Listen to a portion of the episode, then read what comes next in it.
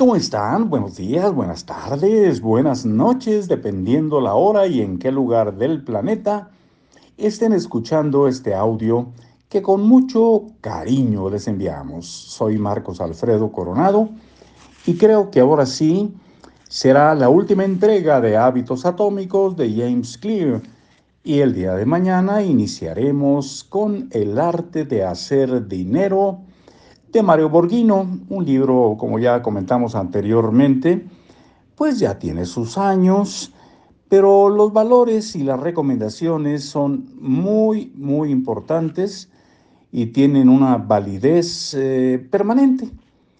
Realmente ustedes lo van a comprobar cuando escuchen y darán su punto de vista. Probablemente a ustedes no les sirva, a algunos de ustedes, algunos sí, en fin, así es esto. Nos vamos con la última lectura. Dice, el deseo inicia, el placer mantiene. Querer y gustar son dos conductores de la conducta. Si algo no es deseable, no tienes ninguna razón para hacerlo. El deseo y el anhelo son los que inician una conducta. Pero si esta no es disfrutable, no tienes ninguna razón para repetirla. El placer y la satisfacción son los que mantiene, son lo que mantiene una conducta. Sentirte motivado es lo que hace que actúes. Sentirte exitoso es lo que hace que quieras repetir la acción. La esperanza declina con la experiencia y es reemplazada por la aceptación. La primera vez que surge una oportunidad, hay esperanza por lo que puede pasar. Tu expectativa, anhelos, está basada, está basada solamente en una promesa. La segunda vez tu expectativa está anclada en la realidad. Empiezas a comprender cómo funciona el proceso y tu esperanza gradualmente se transforma en una predicción más precisa y en la aceptación del resultado más probable. Esta es una de las razones, razones por las que continuamente tratamos de asirnos al más reciente esquema para volvernos millonarios en instantes o para bajar de peso en poco tiempo. Los planes nuevos ofrecen esperanza, pero no tenemos experiencias que nos permitan anclar nuestras expectativas en la realidad. Las nuevas estrategias parecen más atractivas que las viejas. A ver, perdimos el, el renglón momentáneamente. Eh, que las viejas, porque nos brindan esperanzas ilimitadas. Las nuevas estrategias parecen más atractivas que las viejas, porque nos brindan esperanzas ilimitadas.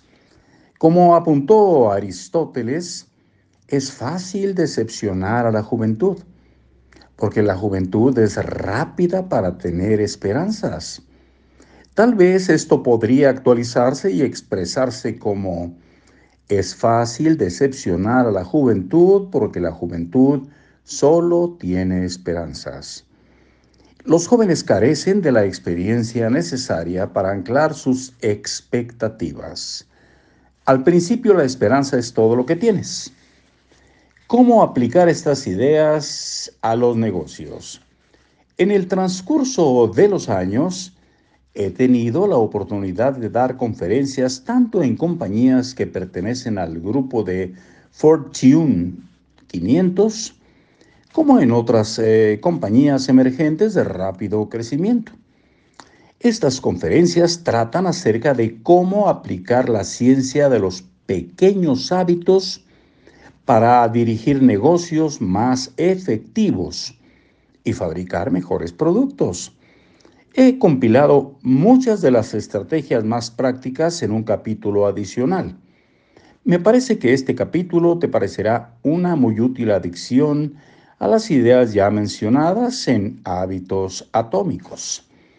Puedes bajar este capítulo en atomichabits.com business. Y cómo aplicar estas ideas a la paternidad. Una de las preguntas más frecuentes que escucho por parte de los lectores es algo que se parece a ¿cómo puedo conseguir que mis hijos hagan esto? Las ideas contenidas en hábitos atómicos tienen la intención de poder aplicarse ampliamente en toda clase de conductas humanas. Los adolescentes también son humanos lo cual significa que puedes encontrar muchas estrategias útiles en este texto. Dicho eso, sé que la crianza enfrenta sus propios retos.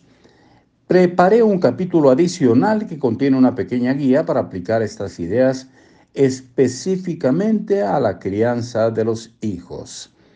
Puedes descargar este capítulo en atomichhabits.com es atomish habits, así textual.com, diagonal parenting. Y pues creo que con eso terminamos. Vienen los agradecimientos. Vamos a leer un poco. Total, si nos llevamos unos minutos más en esta eh, última entrega de hábitos atómicos. Pues no, no creo que, nos eh, estorbe. He dependido enormemente de otras personas durante la creación de este libro. Antes que a nadie más, debo agradecer a mi esposa Christy, quien ha sido indispensable a lo largo de este proceso. Ella ha desempeñado todos los roles que una persona puede desempeñar en el proceso de escribir un libro. Esposa, amiga, admiradora, crítica, editora, investigadora, terapeuta. No es exagerado decir que este libro no sería el mismo sin ella. De hecho, podría ser que no hubiera llegado a existir. Igual que todo en nuestra vida, hicimos este libro juntos. Bueno, es un listado de gente a la que tiene que agradecer, lo cual vamos a dejarlo ahí hasta el agradecimiento a su esposa. Y mientras tanto, pues les agradecemos que nos hayan acompañado a lo largo de la lectura de hábitos atómicos. Y viene en camino otro que consideramos muy interesante, a nosotros nos ha hecho mucho bien, nos ha servido, este de El arte de hacer dinero de Mario Borghino, que finalmente son sugerencias elementales para llevar una administración, para usar el dinero como corresponde, como una herramienta para intercambiar bienes y servicios. Y tiene muy buenos tips. Ustedes lo van a escuchar a partir de mañana y mientras tanto, pues muchísimas gracias y nos estamos saludando. Hasta luego.